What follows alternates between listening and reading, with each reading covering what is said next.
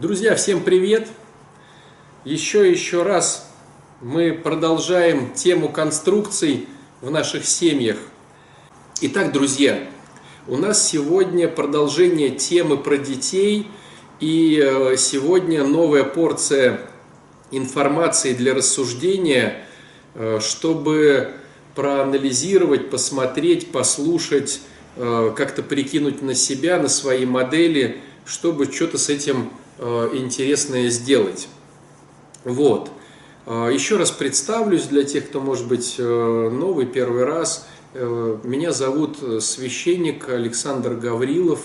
Вот. Русская Православная Церковь. Служу в Санкт-Петербурге на Васильевском острове в храме «Неупиваемая чаша» при городской наркологической больнице. Вот. Занимаюсь профессионально помощью зависимым людям ну, изначально алкоголь, наркотики, но, в принципе, любые заболевания, связанные со страстями, они, в принципе, э, имеют один и тот же характер, поэтому со всей этой историей. Но так как заболевания семейного плана, то учимся конструктивно работать с семьей. Есть такой пример, который, может быть, кто-то слышал, а может быть, э, свизуализирует, если не слышал, берут бочку с солеными огурцами. И вот если из этой бочки вытащить огурец и промыть его, понятно, что он никогда уже не станет свежим, но все-таки его можно от какой-то части рассола избавить. Но если ты его обратно засовываешь э, в бочку с другими солеными огурцами, он опять засолится. Поэтому вот э, заболевания алкоголь, наркотики, заедание, трудоголизм, игромания и так далее, и так далее, это все заболевания семейные. Вот, поэтому учимся не только значит, помогать людям самим промываться, да, но и учимся оздоравливать именно семью. Поэтому вот рассуждения, которые здесь идут, они отчасти полезны и нужны для того, чтобы создать функционал создать конструкцию, создать что-то такое благостное, хорошее, к чему призывал Господь. Понятное дело, что э, не все это сразу получается, но есть очень ключевое хорошее слово «мы учимся, друзья». Мы учимся, стремимся и рассчитываем на Божью благодать, чтобы у нас все это получалось. Поэтому вот э, мы здесь с вами собираемся, рассуждаем. Безусловно, есть разные точки зрения. Я рассказываю свою точку зрения она не единственно правильная, она не э, претендует на какую-то аксиому или что-то такое прям э, тоталитарное, вот прям вот суперско только так, но с другой стороны могу сказать, что эта схема рабочая. То есть если вы будете ей пользоваться, то в принципе конструктивность она будет обеспечена. Опять же повторюсь, можно конструкцию добиться и другими способами, но э, вот этим способом точно однозначно все Э, тоже получится. Вот. Задаете вопросы. Единственное, что знаете, вот э, сегодня будет несколько, как бы, тема разбита на несколько сегментов, поэтому э, сегмент заканчивается, я предлагаю вопросы, как-то на них отвечаю. Потом следующий сегмент открываем. Вот, давайте начнем с того отчасти простого и то, что было и в тот эфир Э, выпущено, да, это про нас, родителей. То есть, когда мы говорим про детей, мы еще говорим и про родителей. Вот. И самое главное то, что прозвучало в тот раз, и хочется с этого начать этот эфир, это говорит о том, что дети, я бы, наверное, сказал, к сожалению, потому что вот сейчас поймете почему, не к радости, а к сожалению, дети, к сожалению, перенимают контекст родителей. Не технику исполнения ими каких-то вещей, а внутреннее содержание родителя. Поэтому, когда люди говорят о том, что почему-то ребенок э, не то, не все, не пятое, десятое, он, допустим, не заправляет кровать. Берем простой такой пример. А я, мол, заправляю кровать. Я вот, мол, такой активный, и я очень честолюбивый, и я внутренне, значит, такой весь молодец, я вот все делаю пунктуально и там педантично, и не знаю, как это назовите. В общем, кровать заправляю, посуду мою, пылесошу. А мой ребенок Аболтус ничего этого не делает. Вот здесь вот э, схема такова, что это не ты, вероятно, в контексте э, педантично, пунктуально заправлятель кровати. Это просто ты был выдрессирован своими родителями или учебным заведением армейским на то, чтобы эти кровати заправлять. Но внутренний твой контекст все равно подразумевает разгильдяйство. Дети перенимают э, этот контекст, и поэтому они, как разгильдяи, не заправляют свою кровать. То есть учись переделывать свой внутренний контекст, свое внутреннее содержание тогда и дети э, будут, смотря на тебя, таким же образом все это переделывать. Вот. Э, проговорили мы о том, что дети могут меняться где-то до 16-18 лет, пока они вот еще в гнезде сидят с тобой. Самое главное, чтобы создать среду э, игровую, радостную и свободно независимую для ребенка, обучающую среду, в которой ему нравится тоже что-то делать и творить и э, тогда возможно заправление кровати.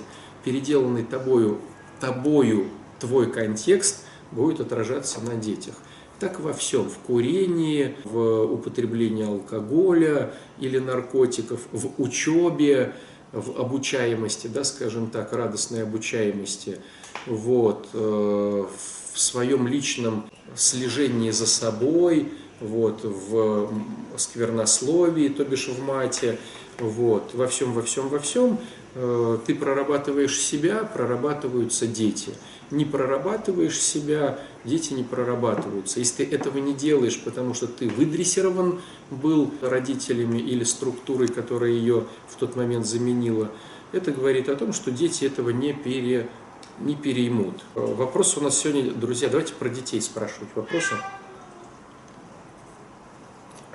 Потому что тема отношений – она очень большая, и мы, чтобы по древу не расползтись, будем э, сегодня брать один только небольшой момент, именно дети.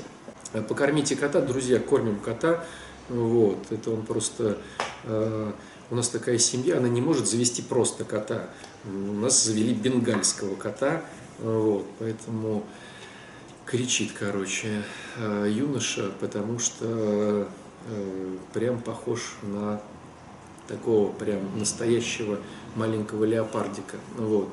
Итак, первый момент, э, который хочу подчеркнуть, дети перенимают внутреннее содержание своего родителя. Как такового воспитания не существует. Они просто тупо смотрят на нас и просто видят не нашу технику исполнения каких-то приемов, а внутренний контекст каждого родителя.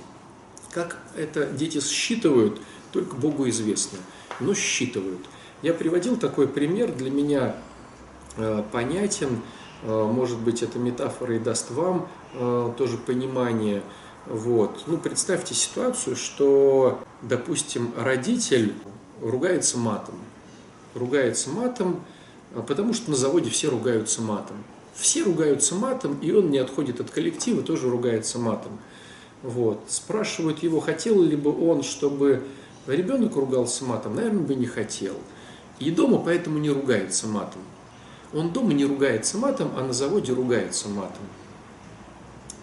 А ребенок начинает, допустим, играть в компьютерные игры – и э, ну как же так, спрашивает родитель, какой контекст он перенял? Я же вообще не люблю эти компьютеры, я в компьютеры не играю. Почему ребенок зависает в компьютеры? Да потому что все вокруг тоже зависают в компьютерах. В школе, там, э, в институте или где-то все обсуждают эти игры. А какой контекст? Э, контекст не выделяться в коллективе, быть такими, как все.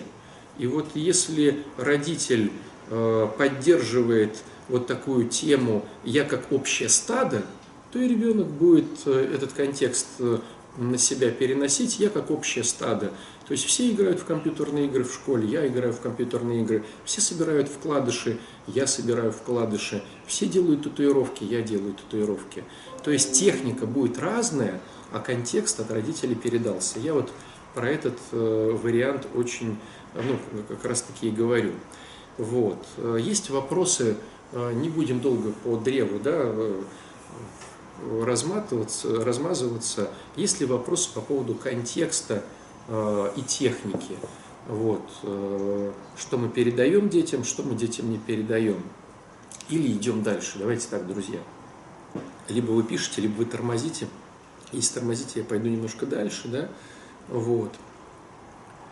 Бывшая жена не дает общаться с сыном и настраивает против меня. Как быть? Ну как можно тут быть, друзья? Почему женщины настраивают против детей? Потому что э, родители, ну то бишь мужья в данном случае, не дали той безопасности, которую она хотела. Если бы у женщины была безопасность, она бы держалась за этого мужчину руками и ногами. А раз безопасности нет, значит, значит, скажем так, можно каким-то образом помстить. Я могу так сказать по своей практике, друзья, что если мужчина дает безопасность женщине, она, то есть мужчина, дающий женщине безопасность, может делать очень даже некрасивые вещи, и женщина его будет терпеть. И даже если э, вот прям очень некрасивые он делает вещи, но дает ей стопроцентную безопасность в этом мире, вот, э, то женщина все равно будет цепляться за него. Поэтому раз не цепляется и настраивает детей против него, значит не было безопасности. Вот, мне так кажется.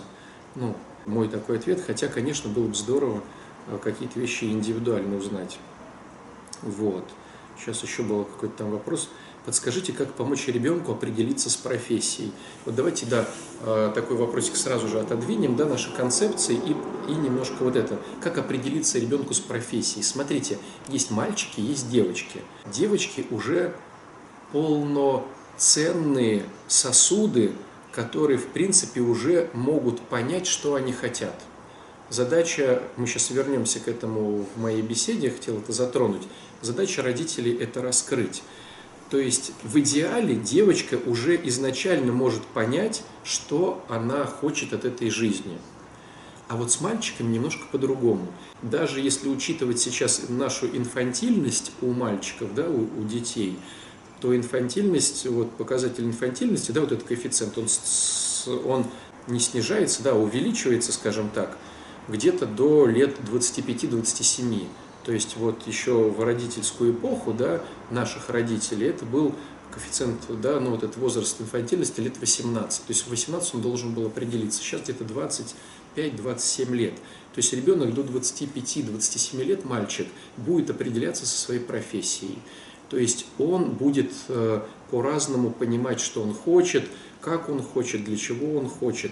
Поэтому идеальная схема, на мой взгляд, дать первое образование ребенку, помочь ему э, это образование получить, исходя из того, что он эту специальность все равно не выберет в своей жизни э, в большинстве случаев.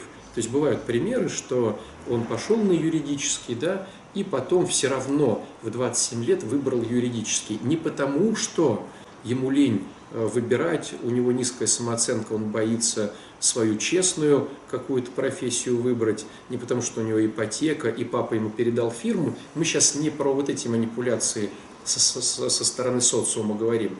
Мы говорим про внутреннее содержание ребенка, то есть его, не его. Вот. Так вот, э, бывают такие случаи, когда выбрал одну профессию, а потом выбрал же ее. Но на самом деле э, в большинстве случаев мальчики, э, выбирая одно, потом все равно выбирают что-то другое, если не обременены социумом, да, еще раз подчеркну. Поэтому было бы здорово помочь ребенку, на мой взгляд, дать первое образование именно мальчику, то, которое ему пригодится, хотя он по ней работать не будет. Ну, допустим, Юридическое может пригодиться любому человеку, даже если он по этой работать специальности не будет. Э, психолога, э, сантехника, там, я не знаю, бизнес зарабатывать, да, монетизировать что-то свое, врача. Вот. Ну, понятно, что у каждого есть свои какие-то минусы. Допустим, если взять тему врача, очень долго надо учиться на эту тему, и потом жалко ее бросать вложенные деньги и силы. Юридически тоже ну, такая профессия сложная. Если потом из нее ушел, законы поменялись, не отследил, уже будешь ну, плавать в этой теме. Ну, допустим, зарабатывать деньги, монетизировать свой бизнес, ну, это всегда пригодится. Другой бизнес получил, тоже научился его монетизировать. Вот. Э, психолог, ну, тоже, на мой взгляд, тема, которая пригодится в любой специальности. То есть, на мой взгляд, вот эти все вещи, когда родители дают первое образование мальчику, э, понимая, что оно просто ему пригодится в жизни, но не страшно, если он по этой специальности работать не будет. Оно оптимальней. С девочками, э, думаю, немного по-другому. Надо учиться раскрывать их потенциал сразу. И давайте тогда эту тему немножечко да, расширим, чтобы потом к ней не обращаться. Все дело в том, что родители в идеале раскрывают потенциал девочки с самого начала. То есть, что значит полноценная чаша? Вот ты какая чаша, да, полноценная? Что ты любишь, другими словами, да, задает вопрос, ну, как правило, отец своей дочки. Почему? Потому что он ресурсная база. И он может, просто показывая ей разные возможности в жизни, раскрыть именно ее потенциал. Вот есть путешествие, давай попутешествуем. Ну, не нравится, окей. Есть вязание, есть тряпочки всякие, есть э, художественные направления, есть пение, есть что-то еще.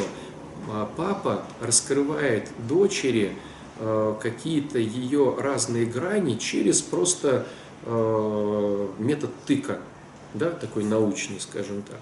Вот, то есть он ей все показывает и отлавливает, где загораются у девочки глаза, где не загораются. Вот. Если говорить о мальчиках, то с мальчиками немного другая история, только потому, что мальчикам, наоборот, надо давать более сложные программы, чтобы они просто воспитывали свои качества. Мужество, терпение, силы. Ну, то есть, вот даются какие-то изначально более-менее к возрасту сложные условия, чтобы ребенок рос, чтобы мальчик умел прорываться через тернии к своим звездам. Каким звездам? Ну, постепенно будет это пониматься. Вот. Вот. Поэтому что еще хочу сказать вот про мальчиков и девочек вот в этом контексте? Безусловно, влияние мамы на девочек – это показ девочкам, какой э, женщина должна быть, влияние папы на э, мальчиков, показать, какой мужчина должен быть. Но все же папа раскрывает внутренний потенциал и девочки своей, делая из нее принцессу, делая из нее именно ту э, будущую женщину, которая знает себе цену, э, которую всегда хвалят, которую всегда вот, поднимают, возвеличивают и так далее, и так далее, и так далее. То есть девочка – это тот человек, который знает, что такое любовь к себе для нее. Если мальчика мы хвалим просто так за то, что он э, стремится к лучшему, то девочку мы хвалим просто так, потому что она уже изначально какая-то. Вот.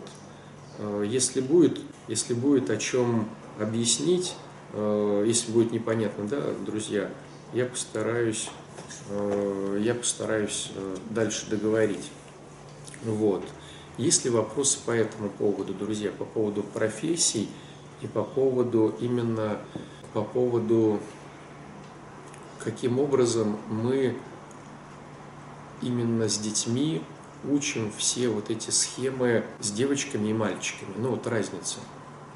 Понятно или непонятно?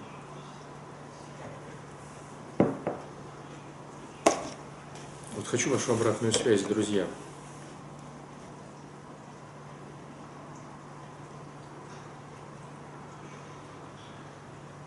Хорошо, более-менее понятно. Я буду возвращаться к этим маленьким нюансам постоянно, но все же мне нужна ваша обратка. Вот. Хорошо, следующий момент, э, тоже очень важный, касаемый именно вопроса а, что делать с маленькими детьми, просто с детьми и со взрослыми детьми. Тоже очень э, такая интересная разница трех этапов. Вот вы знаете, есть такое мнение у психологов, у не психологов, а просто у врачей и людей, которые занимаются детьми, о том, что ребенок до 6 лет не может выжить без родителей.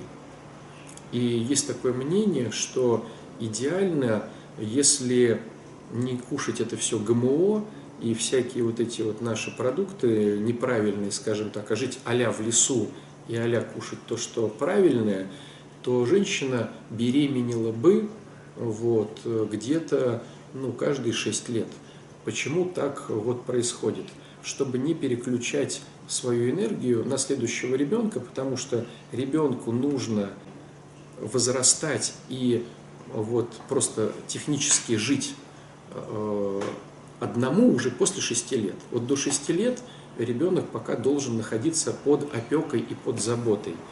Поэтому вот э, есть такое мнение у психологов, что первый этап, который можно разбить, да, понятное дело, что это все очень, ну, скажем так, э, относительно, ну, все же, да, вот где-то 6 лет, пока ребенку нужно, чтобы он просто выжил, вот его не нужно ничем пичкать, ему нужно просто давать заботу телу, и душе, ну, телу понятно, да, накормили, напоили, в туалет отвели, там то все пятое, десятое, и душе. А вот душе забота до 6 лет – это полностью постоянная любовь к ребенку. То есть это вот реальное погружение в обнимашки, в целовашки, в то, что в полное принятие ребенка. То есть вот ребенок – которого не насилуют какими-то математиками, чтениями, другими языками, чем-то еще. Вот ребенок проживает свою жизнь именно такого ребенка вот где-то до 6 лет, где ему постоянно дают возможность быть просто самим собой и не требуют от него ничего. Вот очень важный момент. То есть никакого обучения, никаких вот, знаете, моментов, э, чтобы были какие-то вот нравоучения. Вот просто ребенок живет как живет. Вот э, японцы подтвердили эту систему очень неплохо, когда вот ребенок делает все, что хочет до примерно 5-6 лет. Но вот я склоняюсь примерно годам 6. Э, не знаю, как там у японцев построено дальше с образованием, но почему я так говорю, сейчас будет понятно, почему до 6 лет. Вот. То есть вот до 6 лет делает, что хочет. Обнятие, э, улюлюканье, признание ему в любви, э, объяснение, что классный, хороший, добрый. Это все и к мальчикам, и к девочкам. Почему до 6 лет? Почему там не до 5, не до 7? То, что у нас в школу в, в общем и среднем примерно идут э, к э, 7 годам. И вот примерно где-то с 6 лет мы уже вводим ребенка в обучение. До какого возраста? Слушайте, ну, наверное, где-то до лет 17-18, до института. Вот. Э, то есть, э, по большому счету, что такое для родителей в конструкции быть родителем? Ну, давайте просто порассуждаем на эту тему – что значит я хороший родитель или я плохой родитель? Вот, на мой взгляд, опять же, да, повторюсь, может быть, есть какие-то другие позиции, но, на мой взгляд, родитель хороший – это тот, кто подготовил ребенка к жизни. Чтобы ребенок, выйдя из гнезда, мог жить лучше, чем ты живешь, качественнее, чем ты живешь, Э, производительней, то есть чтобы он был счастливее, чем ты. Вот. То есть подготовить ребенка к жизни. Но жизнь это же сложная штука, да, э, не черно-белая, она э, вот разная, и порой хорошая, порой плохая. И задача ребенка, задача родителя сделать так, чтобы ребенок, выходя в этот мир, чтобы он ну, был подготовлен к перипетиям жизни, к влюбленностям, к разводам, к вере к своей, был подготовлен. Ну вот просто да, метафору возьмите такую. Вот представьте ситуацию, что э, вы хотите, чтобы ребенок подготовился к армии. И вот папа там, допустим, что-то делает с ребенком, там отжимания, подтягивания, там, то все пятое, десятое, чтобы подготовить его к армии. Но вот жизнь это большая армия. И задача вот Э, до где-то лет 17-18 подготовить ребенка, научить его, э, обучить его тому, чтобы потом он вошел в жизнь и уже в этой жизни чувствовал себя неущербным. Чему научить? Ну, безусловно, не математики и физики. Безусловно, научить, вот давайте так, опять же, по-честному. Все мы, когда мы выходим в эту жизнь после 18 там, лет, кто-то позже вот, выходит, но все равно же выходим. И до старости мы занимаемся только двумя вещами. Мы учимся зарабатывать деньги, вот, и мы учимся строить отношения. И переживаем по поводу денег до конца своих дней, и переживаем по поводу отношений до конца своих дней. То есть где-то примерно от 18 лет до смерти мы будем только париться по поводу денег и отношений. Не по поводу математики, физики, русского, там, э, хорошего почерка, плохого почерка, по поводу денег и по поводу отношений. Стало быть, надо научить монетизировать свои таланты и надо научить конструктивным отношениям. Вот, на мой взгляд, это задача родителей. Вот. Все остальное получается как бы вторично. Но что делают родители? Родители передают ребенка, как правило, другим дядям и тетям, чтобы те научили их чему? Да ничему на самом деле. То есть школьное образование – это ни о чем. Оно не помогает в жизни никак вообще. Да, твой ребенок может хорошо знать алгебру, математику, э, какую-то геометрию, но строить отношения и на этих деньгах, и на этом зарабатывать деньги не получится. Э, да, мы наверняка, кто заканчивал институты, видели этих нищебродов Э, преподавателей, которые светило в своей области, но не умеют это монетизировать. Вот. И почему-то все считают, что отношения все умеют строить, а 82% разводов. Вот такая вот статистика. Вот.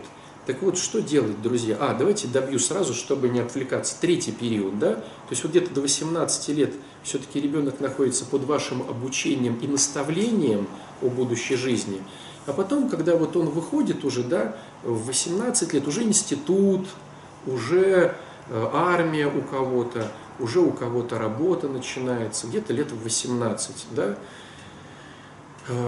и до конца своих дней это как бы третий этап ваших, наших всех детей, да, это когда идеальная схема, чтобы научиться с ними дружить. Вот получится у тебя дружить с твоим уже великовозрастным ребенком. Ты красавчик. Не получится дружить. Ты не красавчик. Вот. И так до старости. Вот. Поэтому, да, вот еще раз, да, свою мысль приведу. Где-то до лет шести обнимашки, целовашки, и не паримся ни о чем, кроме как показывать детям свою любовь. Э, где-то примерно в 6 лет начинаем их готовить уже к жизни. Э, понемножечку, да, к школе готовить. Я сейчас не говорю, друзья, готовить к школе – это учить с ними буквы. Готовить к школе – это уже какой-то дисциплине их учить, к ответственности какой-то учить, показывать, что хорошо и что плохо, где-то вот с 6 лет, да, как в коллективе мальчикам себя вести, как границы девочкам ставить. И вот где-то до 18 лет ты их всему постепенно обучаешь, что хорошо, что плохо, что правильно, что неправильно – вере их обучаешь. И где-то вот 18 лет примерно человек уже там поступил в институт или пошел в армию, и вот уже ну, твое влияние на ребенка все равно прекращается. Да, понятно, если у тебя там есть какие-то ресурсы, там квартира, деньги, еда, он будет делать вид, что тебя слушает. Но на самом деле э, постепенно все это прекращается. Я не говорю о том, что вот 6 лет – и тут же начал что-то другое. 18 и что-то начал другое. Нет. Это понятное дело, что плавный переход. Но просто такая концепция. До 6 любим, целуем, признаемся им в любви, вот, э, смеемся вместе с ними. Где-то с 6 до 18 обучаем их э, жизни, да, и с 18 до старости э, учимся с ними дружить. Вот э, понятное дело, что будет получаться здорово не будет получаться, учить, чтобы получалось. Вот. Есть ли вопросы, друзья, по вот этой тематике по поводу именно периодов?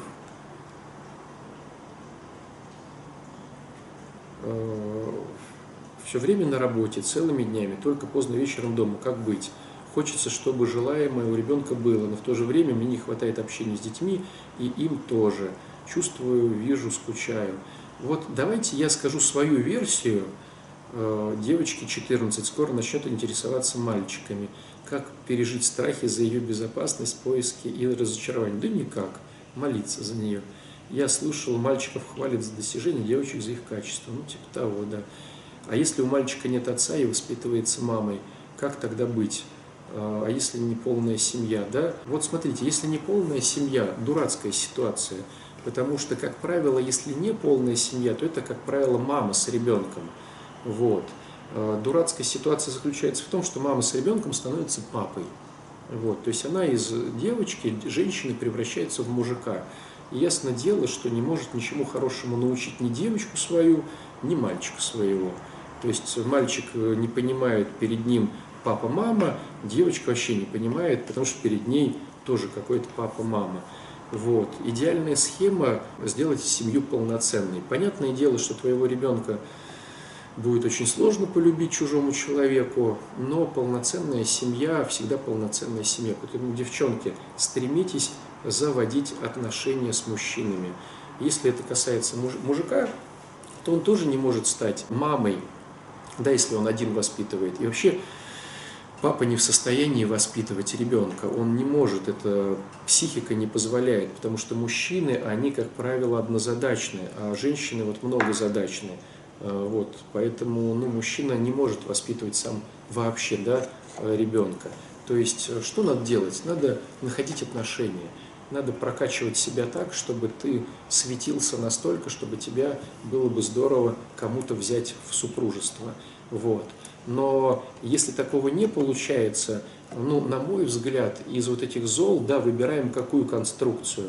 Вот для девчонок, да, да и для парней эта конструкция тоже подойдет вот найти какого-то хорошего тренера, отдать в какую-то вот развивалку, где, ну, допустим, если э, нету отца у, у, у ребенка, да, а это мальчик, э, то было бы здорово отдать в какую-то борьбу, в бокс, там, куда-то там, в акробатику, в скалолазание, но там, где тренер мужчина, и ты видишь, что это мужчина, прям мужественный мужчина – и тогда он волей-неволей переключится на того, кто есть.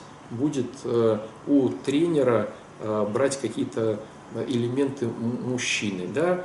А если девочка растет, а ее воспитывает, ну если девочка растет, а ее воспитывает тоже мама, тоже здорово отдать ее куда-то на какую-то секцию, где есть мужчина. Вот. А если у мужчины воспитывается, да, то отдать девочку куда-то, ну а с мальчиком, ну вы понимаете схему, да? То есть отдать кому-то на какой-то кружок или в какую-то, значит, вот секцию, плавание, не плавание, куда-то, где вот будет достающий элемент. Пускай временный, но все же достающий. Поэтому я бы поступил так. Мне кажется, те люди, которые приходили ко мне и вот рассказывали о таких наработках, у них получалось. Понятное дело, что это все равно деструктивно, но из двух зол выбираем меньшее. Самая лучшая концепция – это, конечно, все-таки, ну, все-таки выходить замуж или жениться. Вот. Что касается времени, вот, друзья мои, если говорить честно, чужие дети никому не нужны. Вот честно говорю, сколько не слышал э, исповедей, сколько не наблюдал людей, сколько консультаций не проводил, э, могу сказать так, чужие дети никому не нужны. Вот как бы это некрасиво было, как люди не заявляют, да конечно же, ну, вот мужик берет себе женщину с ребенком все равно как вот дополнительную тележку, понимаете? Да, я люблю эту женщину, но к ней прикладывается тележка. Если женщина даже спрашивает, любишь ли ты моего ребенка, мужик, чтобы была эта женщина, всегда говорит, конечно, люблю.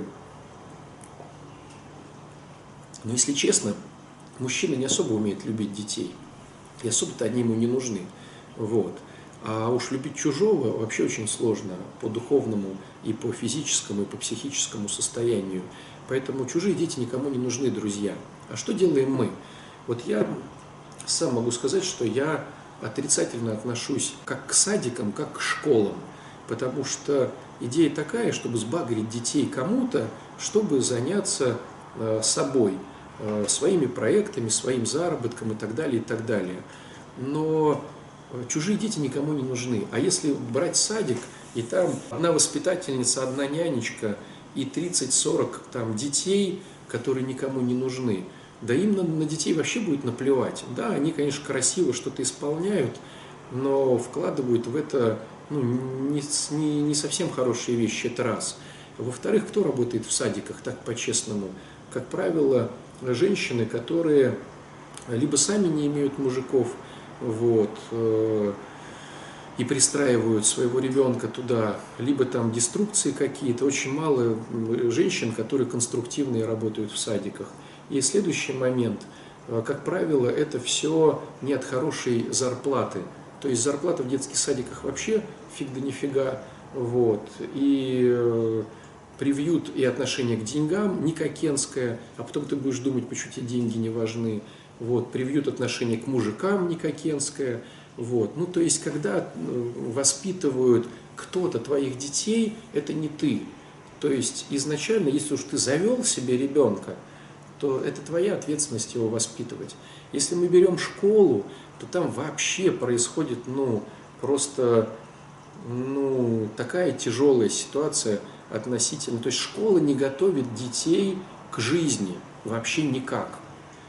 Это раз.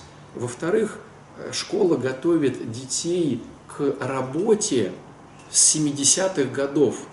То есть программа, написанная в школе, это то, что было, вот дети должны потом поступить либо в техникум, либо в институт, чтобы потом пойти работать на завод или в конструкторское бюро, чтобы работать на э, государство, чтобы потом получить пенсию. Э, ригидность школы такова, что не переписать сейчас эту программу. Время идет настолько быстро, что э, образование школьное уже настолько не успевает за ситуацией современной, что дети, которые заканчивают ее, они находятся у разбитого корыта. То есть вот эта вся история по поводу институт, потом кафедра, работа на кафедре, потом какой-то НИИ, это все ну, 70-е, 80-е годы. Сейчас уже ничего этого нету. То есть э, мир меняется очень быстро. И сейчас долгоиграющее образование, те же институты, они никому не нужны, потому что ну, Давайте вот по-честному коснемся и институтов. Что такое институт? Собрались люди и говорят, как бы нам отжать денег у государства. Давайте вот отожмем, ну, за 5 лет точно дадим, а лучше за 6. Ну, а что давать? Ну, как, поначалу дадим какую-нибудь фигню. Всем дадим математику, физкультуру, русский язык, там какую-нибудь физику, а потом через пару лет э, будем давать специальность. Но по факту все же, которые, кто проходил институт, знаете, да, вот я закончил три института, и что толку? Ты приходишь потом, и тебе говорят, забудь все, вот делай то-то, то-то.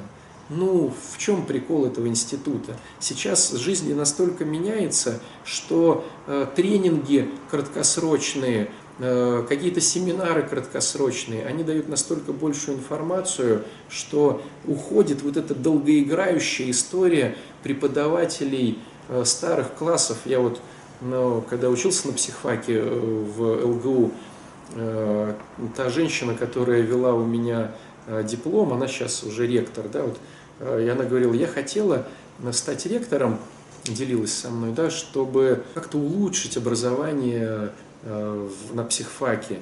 А что получается? Там сидят старперы, 90-летние, э, с кучей регалий, которые читают лекции 70-х годов, их просто не сдвинуть, потому что государственная система. И ничего не дать нормальным студентам, э, потому что не пробиться нормальному преподавателю, потому что тех не сдвинуть с места. Ну, государственная система, короче, я против государственной системы, вот этой всей с образованием. Надо обучать детей самим либо нанимать э, репетиторов классных, либо самому что-то учить.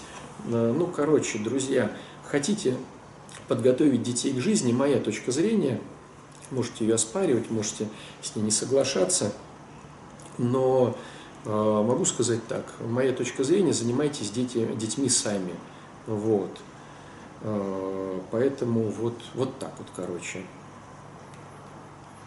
мальчика 9 лет баловать игрушками, сладким и так далее. Э, ну, я уже сказал, да, эту историю. Э, балуем до 6, потом просто начинаем учить. Как учить именно конструктивно, как научиться не критиковать, адекватно себя вести. Да как, друзья, в первую очередь надо научиться себя не критиковать и адекватно себя вести. Возвращаемся к началу наших лекций.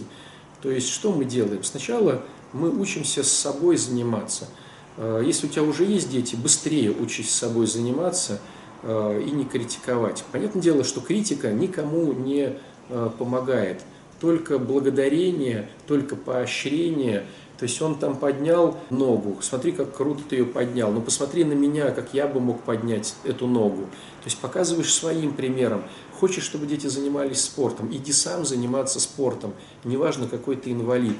Хочешь, чтобы они умели учиться, хотели учиться, сам показывай им, что ты хочешь и любишь учиться. Хочешь, чтобы они умели монетизировать свои таланты, сам умей монетизировать свои таланты. Как рассказывать крестным детям о Боге? Мальчикам и девочкам по-разному рассказывать. Из какого возраста? Слушайте, о Боге надо рассказывать, на мой взгляд, с самого раннего возраста э, до последнего. Тут есть такой интересный момент, что все мы хотим вернуться в детство. Почему мы хотим вернуться в детство? Потому что это безответственность. И э, когда люди возвращаются в детство, они вспоминают то, что там было.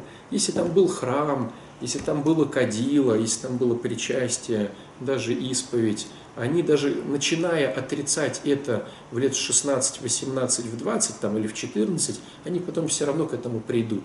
То есть они будут вспоминать, что а в детстве было классно. Это если ты не передергивал, если ты не уничижал, не оскорблял, не кричал, что Бог тебя накажет, то есть если ты вел все грамотно и конструктивно, обязательно вернуться в это детство. Вот. А если сын не хочет никуда ходить на тренировки, как замотивировать подростка? Э, для танкистов, повторяю, займись спортом сам, сама. Вот. Э, а пионер-лагерь. Муж ругается, что я никуда не отправляю дочку, и что лето она проводит со мной и бабушкой на даче. А мне спокойно и радостно, что мы проводим время вместе с дочкой. Как быть? Слушайте, ну, во-первых, слушаемся мужа, это раз. А во-вторых, э, пионер-лагерь, пионер-лагерю это разные вещи. Вот. Понятное дело, что есть классные трехнедельные там образования, которые прям дадут ну, хороший выхлоп, а есть просто какая-то ерунда. Вот. Понятное дело, что, и опять же, ты сбагриваешь ребенка или отдаешь его на сборы, чтобы он чему-то научился, чему ты пока сам не компетентен научиться. Но все равно, девчонки, слушаем мужа. Вот. А ваши дети не ходят в школу. Мои дети не ходят в школу, они занимаются самостоятельно. Вот. У меня четверо детей, и, в принципе, мы... А, ну, давайте, да, немножко своим опытом поделюсь. Мы прошли все варианты. Мы прошли вариант меняли разные школы. Думали, чем лучше будет школа, тем лучше. На самом деле, чем э, престижнее школа, тем больше там наркотиков и э, пофигизма среди детей и так далее, и так далее. Вот. Закончили мы менять школы тогда, когда в 14-летнем возрасте все, кроме наших детей, которые тренировались, э, ходили, бухали там, собираясь на квартирах. Вот такие были варианты. Вот. А, потом пробовали обучение на дому. Но оказалось так, что как мы не пробовали обучение на дому, хоть оно и разрешено государством, получается, что преподаватели не готовы воспринимать детей, которые обучаются на дому. То есть они над ними издеваются, смеются, саркастируют. И если то, что дает преподаватель за четверть, ребенок сделал за две недели, у него непонимание, в чем прикол, начинают саркастировать. И мы не находили поддержки в разных школах с домашним обучением, тоже это ушло. Вот. Потом были частные школы, тоже не получилось. Вот, короче, сейчас у нас тема, дети обучаются по компьютерам. То есть мы нашли школу для спортсменов и, значит, э, за границей кто живет. Вот, классная школа, но их таких много сейчас. Э, экспресс-школы, где в интернете они обучаются, но это как бы школа, то есть там ЕГЭ, все эти ОГЭ есть, она государственного образца э, с сертификатом лицензии, чтобы да, получить какие-то вещи и потом ну, не париться. Но, в принципе, они обучаются сами дома. Вот, это вот наш взгляд. Попробовали. Ну, я вам сейчас рассказываю опыт где-то лет 5-6. Вот, как мы проходили с первым ребенком, у нас их четверо. Вот, и вот набили кучу шишек, пришли вот к такому для нас удобному варианту. когда дети самостоятельно обучаются. Вот. А, окей, окей, окей. Вот, ответили на мой вопрос по тренировкам, ответила, развожусь с психопатом, стоит ли максимально оградить детей от общения с отцом. Слушайте, вот все диагнозы, психопат, не психопат, как правило, ну, муж говорит, что она психопат, а она говорит, что он психопат. Не знаю, слушайте. Мы обучаем детей, школа вроде так и называется, экспресс-школа. Набейте в интернете. А, час э, э, экспресс-школа, она так и называется. Да? ШДО. Школа дистанционного обучения экспресс. Вот как-то так. Вот. Старшему 18, э, старшему 18, младшему у нас 12. Вот, вот такой возраст. Старший уже, старший пошел в институт на психолога вот по этой всей истории. Вот, хотя, ну, сам занимается очень неплохо вот, э, этой всей темой. Вот. Вроде как на все ответил. Вот. Э, подходит конец нашего эфира. Вот. Безусловно, тема детей очень щепетильная, э, дурацкая, с кучей стереотипов, но очень благодатная. И хочу подчеркнуть еще раз, э, э, дети перенимают нас, наш внутренний мир, наше содержание. Поэтому все-таки обращайте внимание на себя. Прежде чем начать заниматься ребенком, все же делайте акцент на себе. Это очень важно. И второй момент. Никто ваших детей не будет воспитывать, кроме вас. Никому они не нужны 300 лет. Поэтому не отдавайте детей в садике.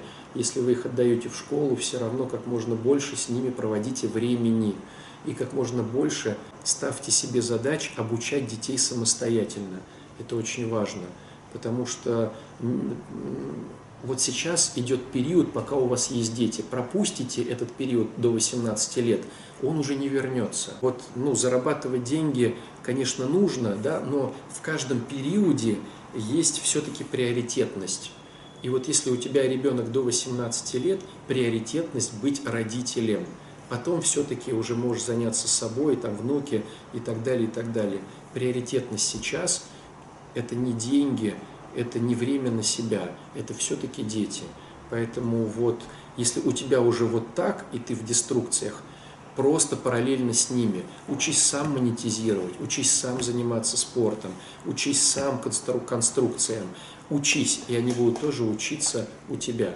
Потому что основная задача периода от 6 до 18 лет – научить любить учиться, чтобы они потом, умея и любя учиться, могли быстро, быстро выучить какие-то предметы и быстро их э, э, освоить. Вот, на мой взгляд, такие вещи. Спасибо всем за эфир, друзья. Спасибо за ваши вопросы. Очень рад, что э, вы присутствуете. Вот, я кому-то полезен, и, может быть, мой опыт тоже кому-то пригодится. Ставьте лайки, делайте перепосты. Вот, будут деньги, высылайте. Вот, всего хорошего. Пока-пока.